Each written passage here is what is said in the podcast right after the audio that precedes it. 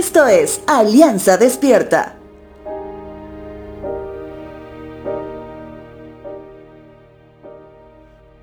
Cuando se trata de obediencia, usualmente nos concentramos en verificar la consistencia de la orden.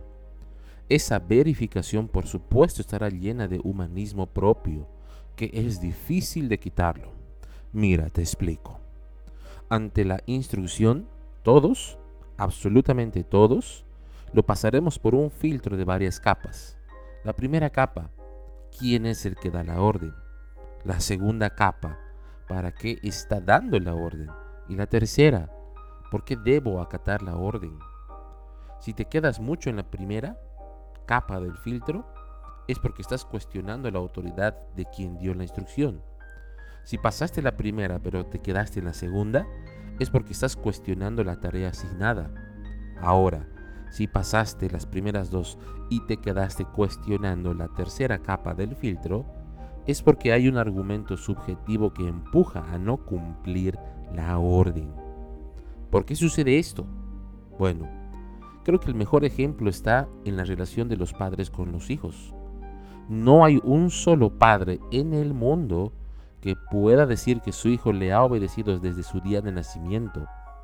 Todos los hijos nos hemos quedado en alguna etapa de nuestra vida, en alguna de las capas del filtro que tenemos. Algunos más que otros, por supuesto. Y eso nos ha llevado no solo a no disfrutar completamente de nuestros padres cuando se podía, sino que también nos ha alejado de nuestro Padre Celestial. Carta a los Colosenses capítulo 3, verso 20 dice lo siguiente. Hijos, obedezcan siempre a sus padres, porque eso agrada al Señor. En esta porción bíblica, el apóstol Pablo escribe unas instrucciones para las familias y haciendo valer la redundancia de términos, la instrucción específicamente para los hijos es obedecer siempre a los padres, no en algunas circunstancias o dependiendo del tipo de padres que tengamos.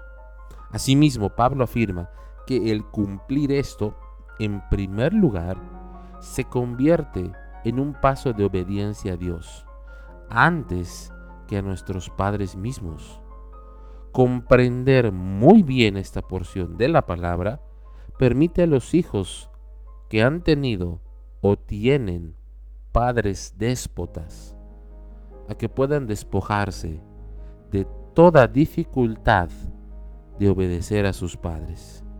Y que en primer lugar obedecemos a Dios, porque esto le agrada a Él.